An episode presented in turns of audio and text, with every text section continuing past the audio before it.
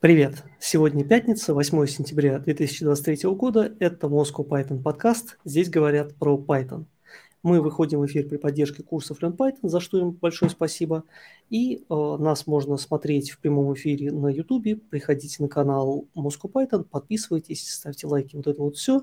Но самое главное, пишите в чатик. Мы с большим удовольствием с нашими зрителями всегда общаемся во время эфиров. А если вам удобнее смотреть на записи, то мы выходим в эфир на основных подкаст-площадках. Сегодня в студии обычный состав ведущих Григорий Петров, Деврел, компания «Еврон». И Михаил Корнеев, тимлит в международном IT-стартапе. И сегодня у нас в гостях Антон Огородников, э, руководитель направления разработки в Магнит Тех. Привет, Антон. Расскажи немножко о себе, чем занимаешься. Да, всем привет. Э, Антон, ты 4 года, в айтишке уже больше 15 лет, из них 10 лет писал на питоне. Сейчас уже пару лет особо не пишу, потому что занимаюсь больше руководством. Вот. Э, из известных мест работал до этого в компании островок.ру, там как раз-таки полностью писал 5 лет на Python. Э, сейчас э, в Магните занимаюсь разработкой разных платформенных сервисов. На питоне есть две команды, которые, занимают, ну, которые пишут полностью на Python это команда, которая отвечает за, э, за контент пользовательский, то есть обработка, хранение и все, что связано с отзывами, комментариями, картинками и видео в будущем, и команда, которая отвечает за польские коммуникации, пуши, смс, вайбер и все прочее, чтобы как-то до клиента достучаться. Базово вот так. Ок. Ну, собственно, тема сегодняшнего нашего подкаста. Антон э, пообещал рассказать о своем опыте по переводу реально боевого сервиса на второй Pydantic, который вот вышел буквально недавно. Соответственно, давай начнем, наверное, ты можешь как бы описать просто вот ситуацию, там, что за mm-hmm. сервис, почему решили переводить, вот это все. Да, э, у нас в целом в Magit Online есть три стека разработки, это Python, Golang и PHP. А, где-то, наверное, 50% это Golang, и поровну делить между собой Python и PHP. А, у меня э, в большей степени Golang и Python, и в том году, как раз вот ровно, наверное, в это время, может быть, чуть позднее, осенью у нас возникли проблемы с одним из сервисов, который был полностью написан на Python. А, и ситуация была следующая. То есть э, он был развернут в виде 40 подов в кубере, и периодически из-за там, разных э, внешних факторов начинал сильно тротлить, э, клиенты страдали, э, и были инциденты, ну и все сопутствующие с этим проблемы. После анализа, почему это происходит, э, мы поняли, что мы упираемся как раз-таки в десериализацию, сериализацию, то есть мы попрофилировали сервис через PyFlame, и было видно, что в тех местах, где мы принимаем большие объемы данных, э, PyDentic первый, тогда как раз-таки прям сильно-сильно много тратил ЦПУ и тратил на это много времени. Чуть больше подробнее про сервис. Это сервис, который обрабатывал промо-акции, то есть э, есть акции в магазинах, э, в каждом, ну, плюс-минус в каждом магазине акции уникальные, магазинов э, магнита по стране много, порядка 30 тысяч, естественно, комбинация уникальных э, акций на уникальные магазины, там это порождало большой объем данных. Можете представить. Вот.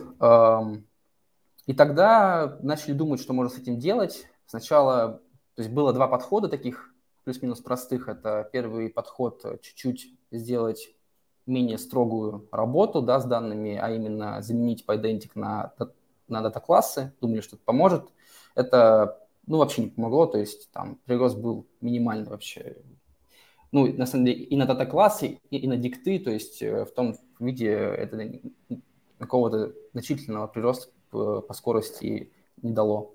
Вот. И вторая, второй подход это был обновиться с Python 3.10 на Python 3.11, потому что, как вы помните, там в Python 3.11 сильно улучшили перформанс. Это помогло, но буквально там, нам позволило уменьшить количество подов с 40 до, до 38, что, ну, сами понимаете, при каком-то росте входящего трафика погоды не делало. Вот, э, тогда я нашел, ну, этим вопросом начал э, заниматься, изучать, смотреть, что вообще есть, да, и наткнулся на тогда уже существующий репозиторий Pydantic Core, котором было, было написано, что ребята вот сильно верят в то, чтобы переписать ядро Pydantic на Rust. Но тогда это все было довольно в сыром виде, была там идея, был какой-то код, и можно было прямо переписать именно сервис на Pydantic Core, да, вот на такой низкоуровневый как бы подход к э, работе с данными, но это заняло просто какое-то колоссальное количество времени и было довольно рискованно, потому что, ну, проект был тогда еще в бете, и непонятно, к чему это могло привести. Вот, тогда поняли, что самым простым решением будет просто переписать проект на Гошке, вот, и так и сделали. Заняло это примерно два месяца, вот. Э, и, ну, то есть два месяца страданий вот в таком да, виде, когда мы что-то пытались закидывать проблему ресурсами, параллельно переписывая на Гошку. Вот. И после этого, в принципе, это помогло. То есть э, сейчас, ну, конечно, с тех пор прошло много времени, проект уже немножко изменился в целом, да, и в целом там подход к, к работе с акциями. Но в тот момент, под конец года, это помогло, было 12 подов этого сервиса на Гошке, вот, что в целом проблему исправило. Вот. Эм. А скажи, пожалуйста, когда вы переписывали вот ваш, э, ваша гошечная реализация, вы прямо оттуда вызываете Pydantic или вы всю вот эту вот логику валидации, сериализации и прочее прям переписали на гошечке? Да, полностью переписали сервис с нуля на Гошку, то есть с абсолютно нативными инструментами. Эм, Наверное, где-то конечно, потеряли некоторую строгость тоже, да, потому что таки Pydantic там довольно гибкий в плане способов настраивания разных э, правил да, обработки данных, чем в нативных инструментах Гошки. Но по перформансу, конечно, и по запасу прочности это дало просто колоссальный э, прирост. Можно рассматривать как историю успеха перехода с э, Python на Go, если бы не множество нюансов, например, как с количеством строк кода. Ну, больше стало, безусловно. Э, ребята сказали, что э, где-то в два, два с половиной раза кода стало больше. Конечно, тут немножко, наверное, это не честно сравним, потому что у нас есть некоторые там, да, платформенные какие-то библиотеки, инструменты, инструменты, которые нам позволяют не писать много продуктового кода, да, а именно брать что-то уже готовое, на основании этого готово разворачивать новый сервис, там, да, не особо не погружаясь там в работу с, веб, с HTTP-сервером, там, с чем-то таким. Но вот именно как бы продуктового кода там, да, или бизнес-логики стало раза в два больше, да. Но судя по тому, что мы в гостях на Moscow Python подкаст, истории успеха перехода с Python на Гошечку, оно не ограничивается. И, судя по всему, когда вышел быстрый Pydantic 2, ты и твоя команда решили повторить подход к снаряду, да? Да, все так. Э, история продолжилась, э, получается, весной этого года, когда я как-то вспомнил про то, что вот есть Pydantic 2, да, и решил немножко снова обновить свои знания по этому поводу, начал читать. Тогда я сильно удивлен был, потому что ребята сильно ну, продвинулись в этом направлении, у них появилась очень классная документация, где, на, где они описывали их план по тому, как они будут его там э, релизить, про, про какие-то конечные цифры, связанные с перформансом, то, что там до, 8, до 18 раз, да, станет, станет быстрее. Вот, и прям я очень как-то был вдохновлен подходом э, вот core-разработчиков Pydantic, прям стоит им отдать э, должное, они прям очень большие молодцы в этом плане. Вот, и начал э, в эту штуку погружать своих э, питонистов. Мы на встрече гильдии питона начали постепенно как-то это, об этом разговаривать, смотреть, э, к чему это может привести. Думали, где-то можно попробовать как ну, внедрить на э, ранних стадиях, чтобы проверить теорию про ускорение 18 раз. Вот. И так получилось, что у нас был сервис, э, ну, точнее, есть сервис, который, на котором можно было это применить. Э, сервис э, как раз-таки польских коммуникаций, отправки пушей, где есть такой кейс, сказать, надо сделать большую маркетинговую рассылку на большое количество клиентов, рассылка там плюс-минус одинаковая, да, и сервис, который этим занимался, принимал на вход такой большой батч данных, где вот говорил, вот там этому списку клиентов разошли вот такую коммуникацию. Вот. И мы посчитали, что у этого сервиса, получается, на входе бывают данные порядка 500 килобайт, вот, что ну, довольно такой весомый JSON, да, получается. И вот на его примере можно хорошо это проверить.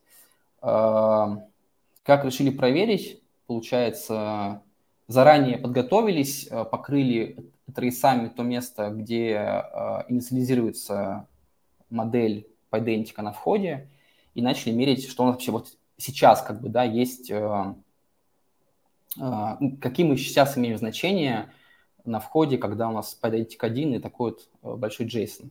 Увидели в трейсах, что в среднем это занимает 70 миллисекунд, вот, а когда какая-то особо большая компания по рассылке там до 140-150 миллисекунд трейс может э, себя так показать.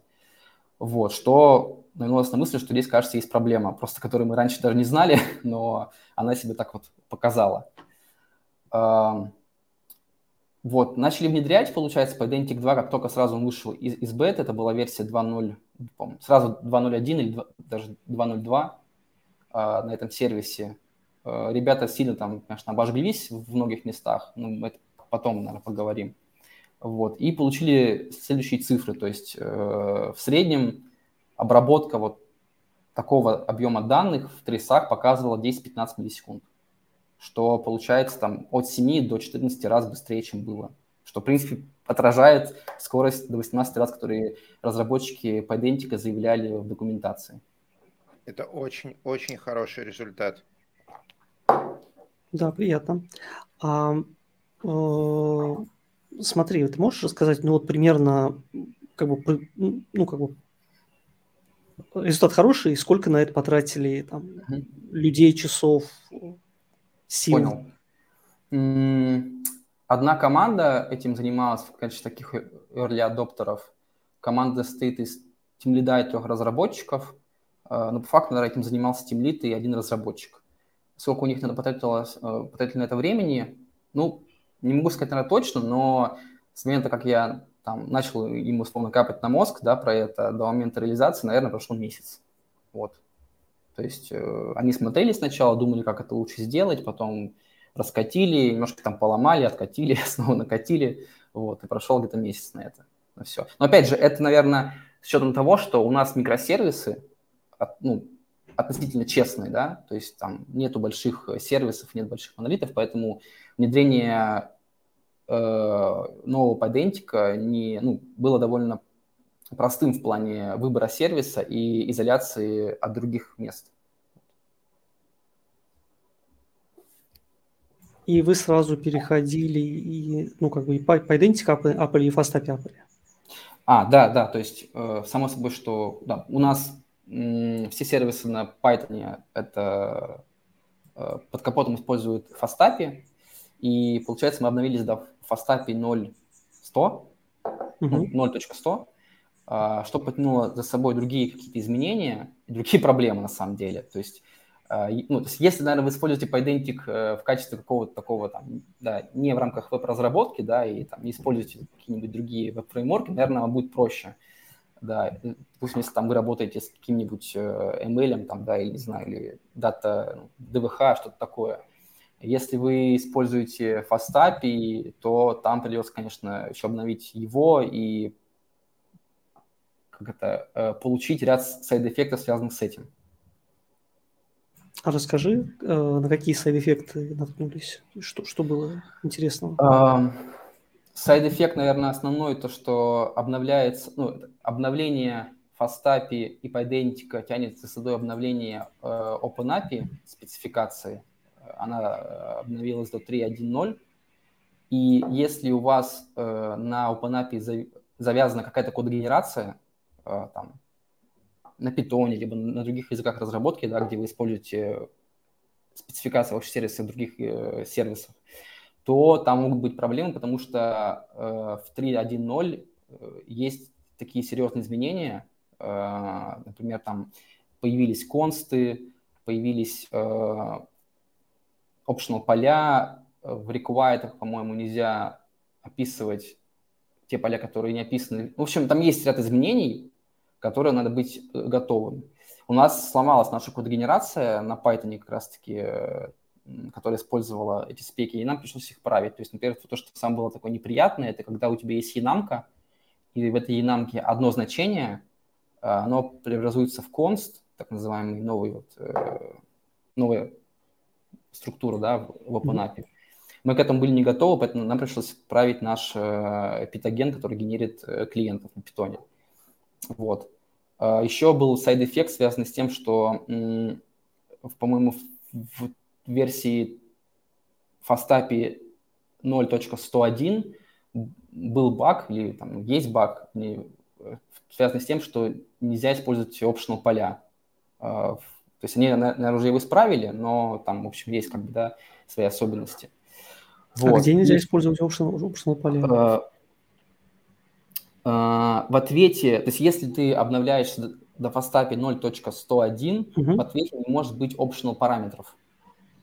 Вот. У них даже есть дискуссия большая на GitHub по этому поводу. Угу. А, то есть это типа не багает такая недофич? Подожди. Ну... Да. Ну, там Забавно. идет дискуссия, в котором сам э, создатель Фастапи Э, ведет некоторые э, по этому поводу размышления, вот, можно почитать. А, там, я думаю, что мы потом приложим ссылочку на, этот, э, на эту дискуссию в, в комментариях где-нибудь, вот. Mm-hmm. И в целом багов сейчас, вот даже сейчас, там, да, на как прошло уже сколько времени, сравнили за Pydantic 2, с тегом баг v2 порядка 100 штук, вот. Это примерно столько же, сколько с э, баг, ну, как бы с предыдущей версии, да, получается, поденчика, но это они все появились буквально за, там, за пару месяцев, да, и там, конечно, тоже есть свои э, особенности, поэтому надо смотреть. Проклятие больших э, проектов, у которых тысячи, десятки, сотни тысяч, миллионов пользователей, что что бы ты ни делал, какие бы ты изменения ни вносил, всегда найдется вот эм, э, небольшая группа пользователей, у которой что-нибудь не будет работать, у которой сломается огромная кодовая база, к тебе придет э, кодовая база, к тебе придет какой-нибудь филиппинский магазин со словами, что вот мы пять лет писали, мы написали 3 миллиона строк кода, у нас на вашем проекте держится все, и вот вы нам все поломали, как же так, улиточка? Человека. И mm-hmm. что самое ужасное, пока эти люди к тебе не пришли, ты даже не узнаешь э, о том, что у них что-то сломано. В этом плане, кстати, у больших компаний, собственно говоря, почему там вкладываются в open source, взаимодействие э, с open source, в процессы, чтобы начать тестировать какие-то обновления на этапе альфа-бета-версии, тестировать бета-версию Python, тестировать бета-версии основных фреймворков, библиотек, которые используются. И в случае нахождения каких-то проблем быстро-быстро эти проблемы рапортовать авторам до того, как те это все порелизят, все сломается, а потом они встанут в защитную позицию, что какая бага, нету никакой баги, мы хорошие люди, мы же хорошие программисты, все, что мы написали, оно корректно, что же вы такое говорите, зачем вы нас обвиняете в том, что мы плохие, написали плохой код с багами. Это не баги. Вот, э, скажи, ты упомянул, что у вас в Магните есть э, гильдии. А, давай немножко поговорим про компанию, про процесс mm-hmm. Python разработки, как там у вас это организовано. Что такое гильдии в Магните, как часто они собираются? Расскажи нам о них. Я не могу, наверное, говорить за всю компанию Магнит, могу говорить только за наш департамент Магнит Онлайн. Э, мы делаем приложение Магнит, сайты Магнит, то есть все, что связано с витринами B2C для клиентов. Э, у нас есть, да, гильдии, э, Python, GoLang, PHP, там, Android, iOS и так далее. Что они себя представляют? Это сообщество людей, объединенных по стеку, где есть ведущий, который собирает э, проблемы, топики, анонсы, новости с э, мира, с людей в компании.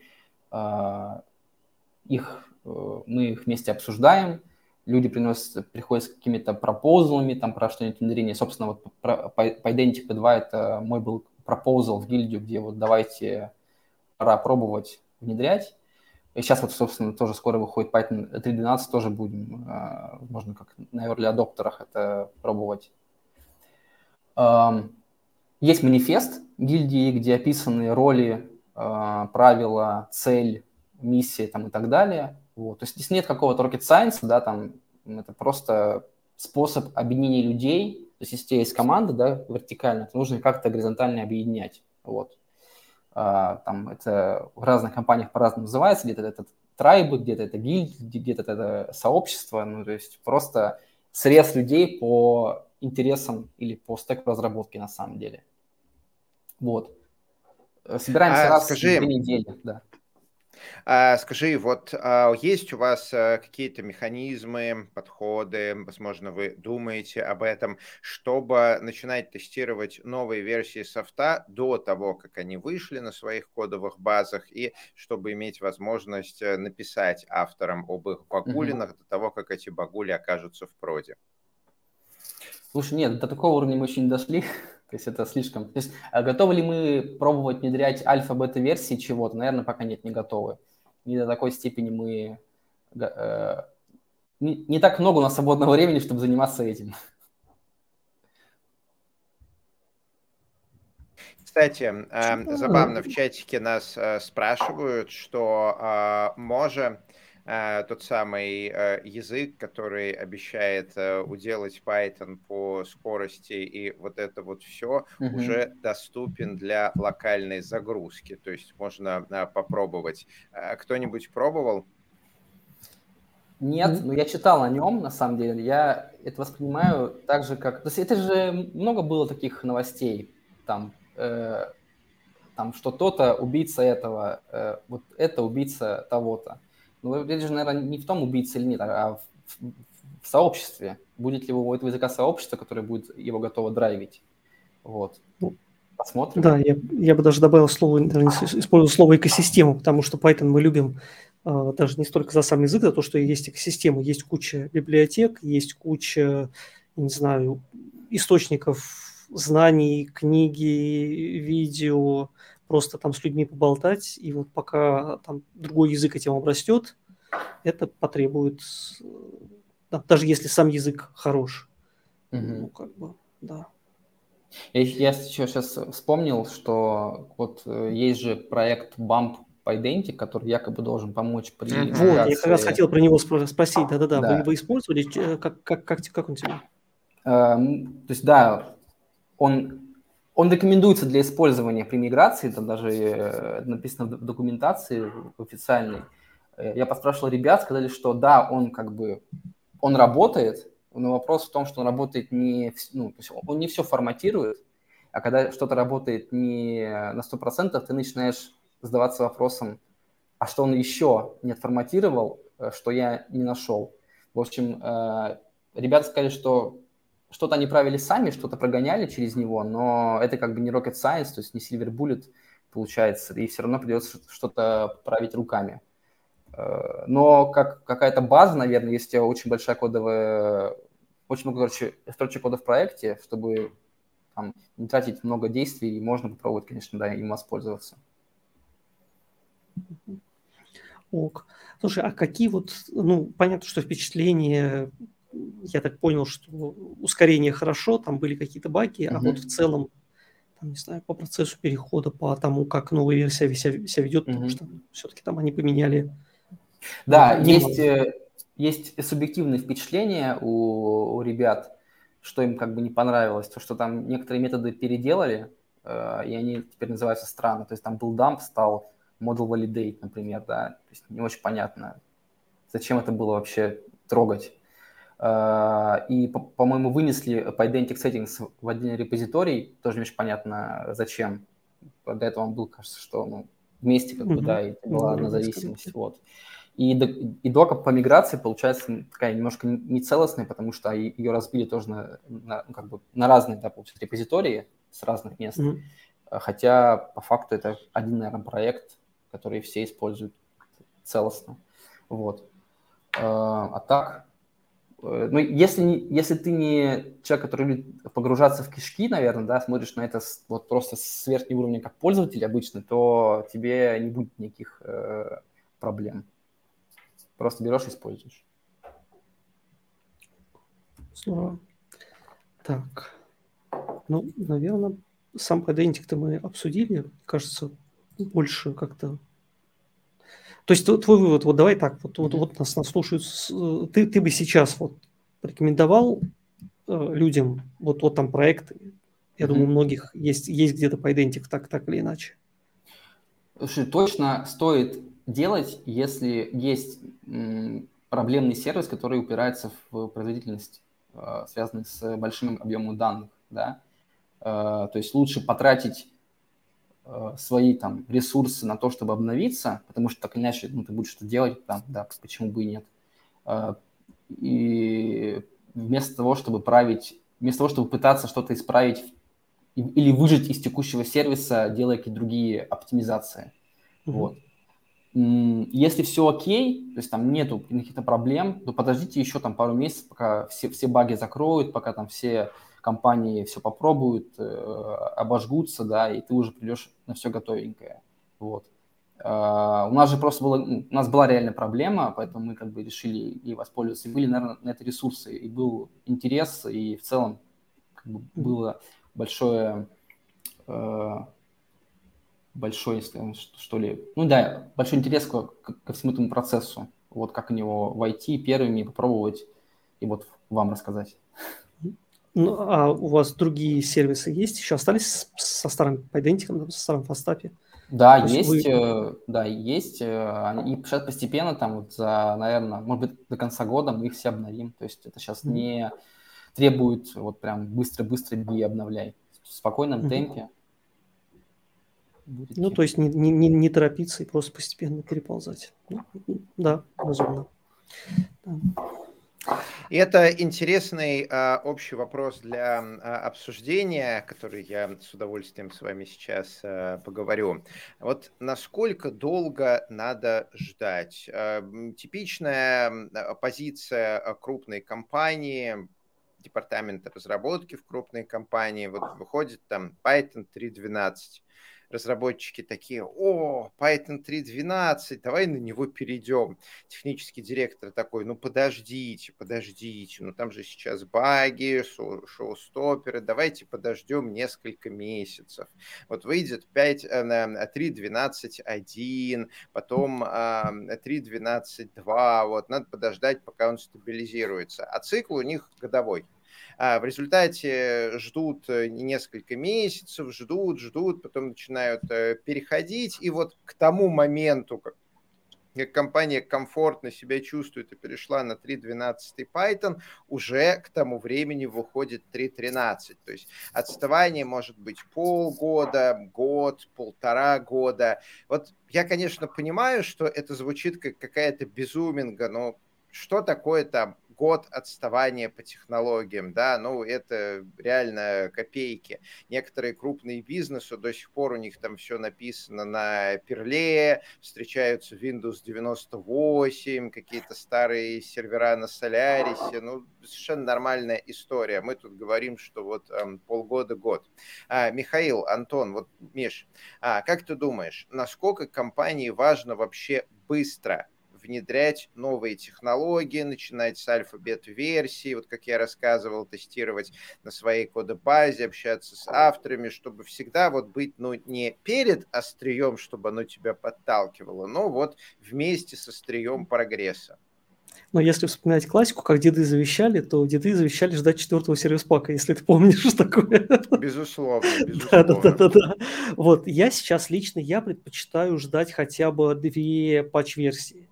То есть, условно говоря, там, когда Python вот э, там XX2 становится, вот тогда я там начинаю его куда-то тащить. Опять же, опять же, тоже не везде, потому что, ну, там, например, например, на основной работе мы еще не, пере, не перешли на Python 3.11, э, потому что э, там есть часть зависимостей, которые, ну, то есть там пререквизиты, которые пока еще не все закрывали.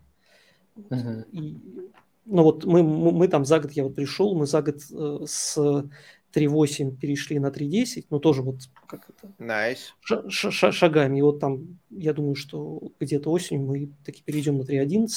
И дальше я планирую поддерживать вот эту историю э, с регулярными апдейтами. Но это, как бы, на мой взгляд, это просто должно быть частью культуры. То есть вот у тебя как бы есть как, как, какой-то какой подход, который говорит, что вот давайте, когда там наступает там момент X, ну вот там у, у меня это двоечка, да, ну там опять же у кого как, да, мы, мы начинаем там экспериментировать, да, и брать в спринты задачки просто, чтобы пощупать и понять, как бы оценить масштаб проблемы. Ну, потому что, в принципе, ничего не стоит, да, там ты, оп, ну, да, э, Антон. Антон от нас подисконнектился. Да, э, тебе же ничего не стоит э, в докере обновить там питон до условно 3.12, посмотреть, что где отвалится, и хотя бы составить какой-то, понятно, что это будет такой неполный список, да, но если у тебя есть тест, если у тебя там как-то это все нормально собрано, ну вот. Ну, кстати, а, многие технические директора, они делают такую а, continuous постоянное обновление для того, чтобы заставлять команды писать нормальные тесты. То есть э, это один из таких хитрых менеджерских э, способов, когда собственно говоря, э, декларируемая цель, что вот мы должны всегда использовать там последние версии, у нас всегда должна идти работа по тестированию последних версий, по переходу на последних версий, чтобы там технический долг не копился. Вот иногда бывает, что эта декларируемая цель она на самом деле не соответствует э, настоящей цели. На самом деле, на самом деле, технический директор э, нередко хочет, чтобы просто все было покрыто автоматическими тестами в достаточной мере, чтобы если что-то где, где-то серьезно навернется, это было видно. Но очень трудно сформулировать такой вот критерий выполнимый, да, вот сделайте мне тесты такие, чтобы если что-то где серьезно навернется, мы это узнали на этапе тестирования, а не на этапе. Э, это практически невозможно сформулировать в какую-то вот измеримую работу. А вот когда ты говоришь людям, ну вы можете тесты писать, можете не писать, ну вы взрослые дяди, тети, сами там между собой решите, но вы постоянно должны переходить на новые версии используемого нас стека. Вот как только бетка появляется, начинаете ее тестировать. И после нескольких катастроф народ начинает понимать, что вот из-за этого идиота приходится теперь вот везде ставить тесты, чтобы ничего не поломалось, как же мы его все ненавидим, что нас постоянно или она заставляет переходить на новые версии. А Техдир такой сидит, ненавидьте меня, ненавидьте, пишите больше тестов. Вот, это иногда такое в айтишечке, к сожалению, случается или к счастью. Вот, а, Антон, что ты думаешь по поводу вот этого постоянного перехода компании на mm-hmm. новые технологии? Вот как лучше организовать процессы? Вот ждать каких-то критериев из серии второй майнер патч и нормалек, точнее, второй патч build mm-hmm. version, да. Uh, или uh, вот uh, как-то чтобы постоянно крутились эти процессы или какие-то другие критерии. Вот на твой взгляд, как лучше?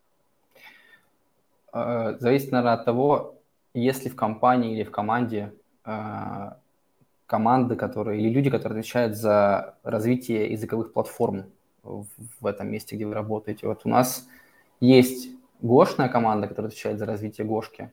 Python, он как бы отдан на откуп гильдии, и там на основе самых инициативных людей, скажем так, да, развивается весь тулинг и разработка.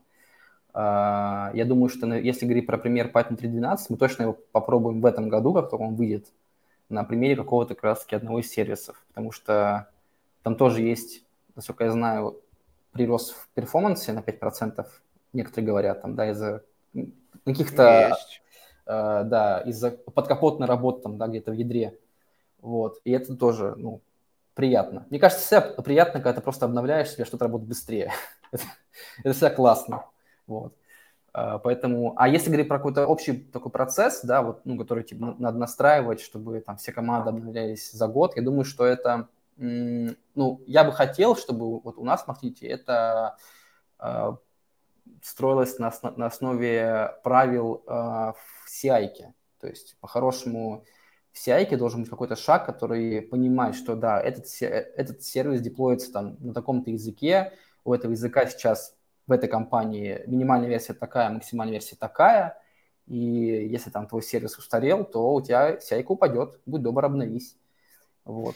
Это прям идеально, конечно, когда у тебя там а, автоматизированный тек-радар, автоматически оно все тестируется mm-hmm. и так далее, но это, наверное, сделать Ох, а, сложно и э, дорого. Все-таки вот а, минус, когда очень долго лет, э, очень долго лет, очень много лет долгое время.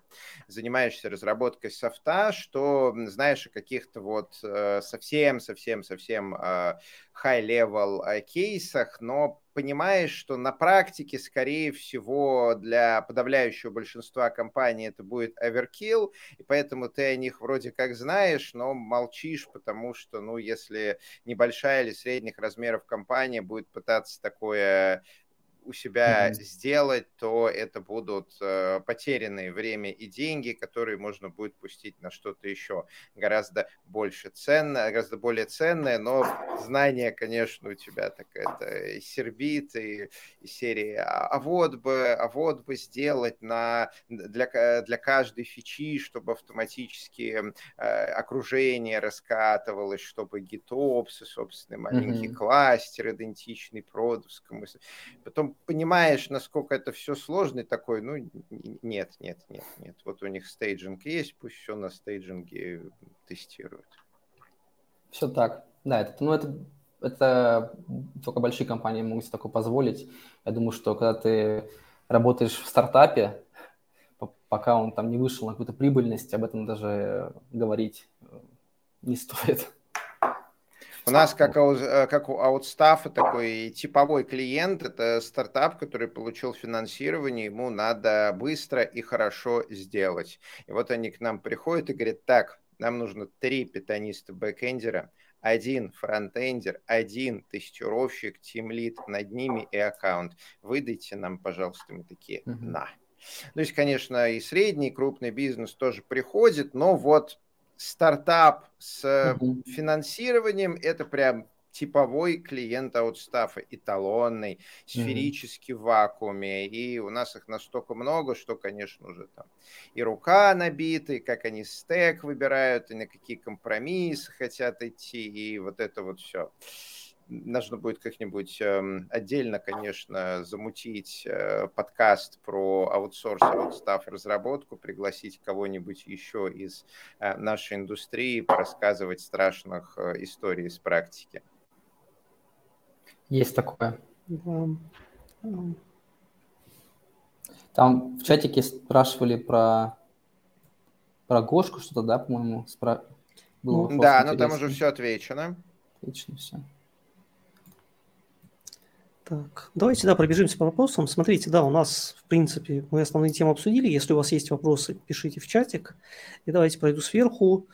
А, Шамиль Абдулаев спрашивает, у меня абстрактный вопрос, реально найти работу, если я контрибьючу разные фреймворки 25-30 пиаров в месяц и имею опыт работы на фрилансе.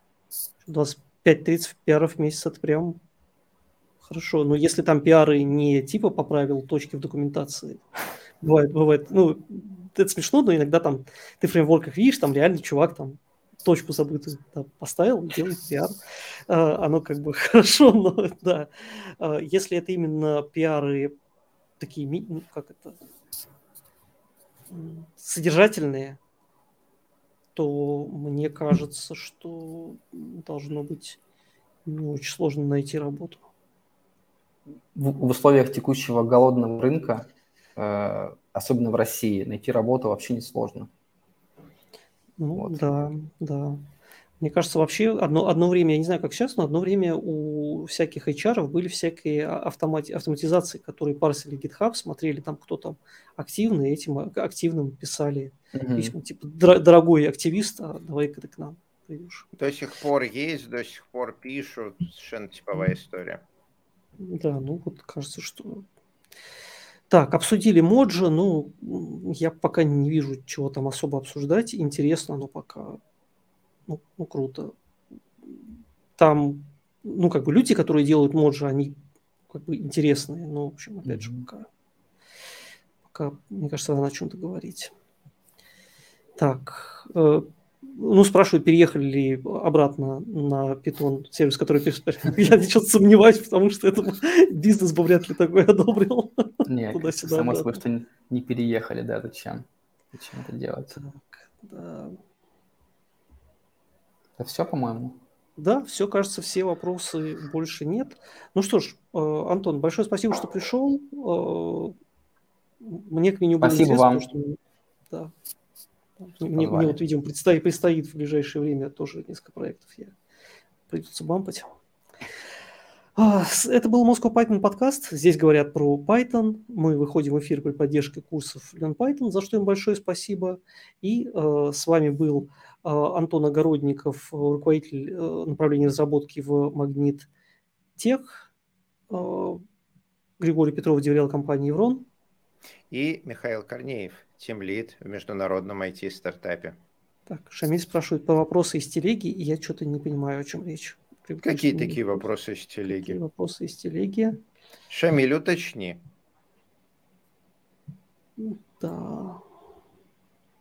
Так, я подозреваю, что это где-то в анонсах мы могли задавать вопросы. Лучше вопросы все-таки дублировать в чат, потому что мы... Я не знаю, как у вас, у меня память как у золотой рыбки примерно, если вот так, дайте мне тогда минутку, я пытаюсь комменты открыть в телеге. А, там какое-то длинное обсуждение, почему расхваленный пайдентик медленнее дата-классов. А. Наверное, потому что дата-классы все-таки не про валидацию. Не про валидацию, да, ну, это про, про, про разные. Да. Ну и дата-классы, в общем, я не сказать, что они особо быстрые. Да? Дата-классы, они удобные. Но если тебе надо что-то воспроизводительное, то тоже дата-классы это, наверное, будет не тот как бы выбор, который ну, ты, ты сделаешь. Не знаю. Ну и первый, первый Pydantic, опять же, он, он не то, чтобы он славился прям суперскоростью, там, он, наверное, на фоне там, я не знаю, условных э, каких-нибудь DRF-ных Маш... сериализаторов, наверное, он был бы, или Marshmallow, да, он был быстрый. Marshmallow, но... да, там. Да-да-да, да. Но ценность ну, типа... там была все-таки в синтаксисе читаемости, вот да, эта да, история. Да. да. Синтаксис просто покорил, кажется, всех, когда он только вышел, потому что это было что-то в виде вау, так, типа, а так можно было? Да, да, да, да, я тоже помню, когда я его видел. Так, у нас столился Гриша, но присоединяется. Ну, да, кажется, ответили на вопрос. Да, то есть, мне кажется, тут... Опять же, если надо что-то там супер быстрое, опять же, там есть message spec, который тоже, правда, не совсем про валидацию, но тоже вот в некоторых задачах, как типа замена условных там дата-классов, слэш идентика и так далее, очень неплохо себя показывает. Но это, наверное, как раз, я не уверен, что как, как наш спек себя будет влиять, э, вести вот на таких задачах, которые Антон говорил, когда у тебя там большие сложные документы. Но когда маленькие и их много, вот у меня он прям на одном сервисе очень хорошо себя ведет. Очень, очень понравился. Вот. Все, да, мы вроде уже попрощались, но остались. Всем пока, спасибо, и увидимся в через неделю у нас будет следующий подкаст. Не пропустите, приходите. Пока. Пока. Пока.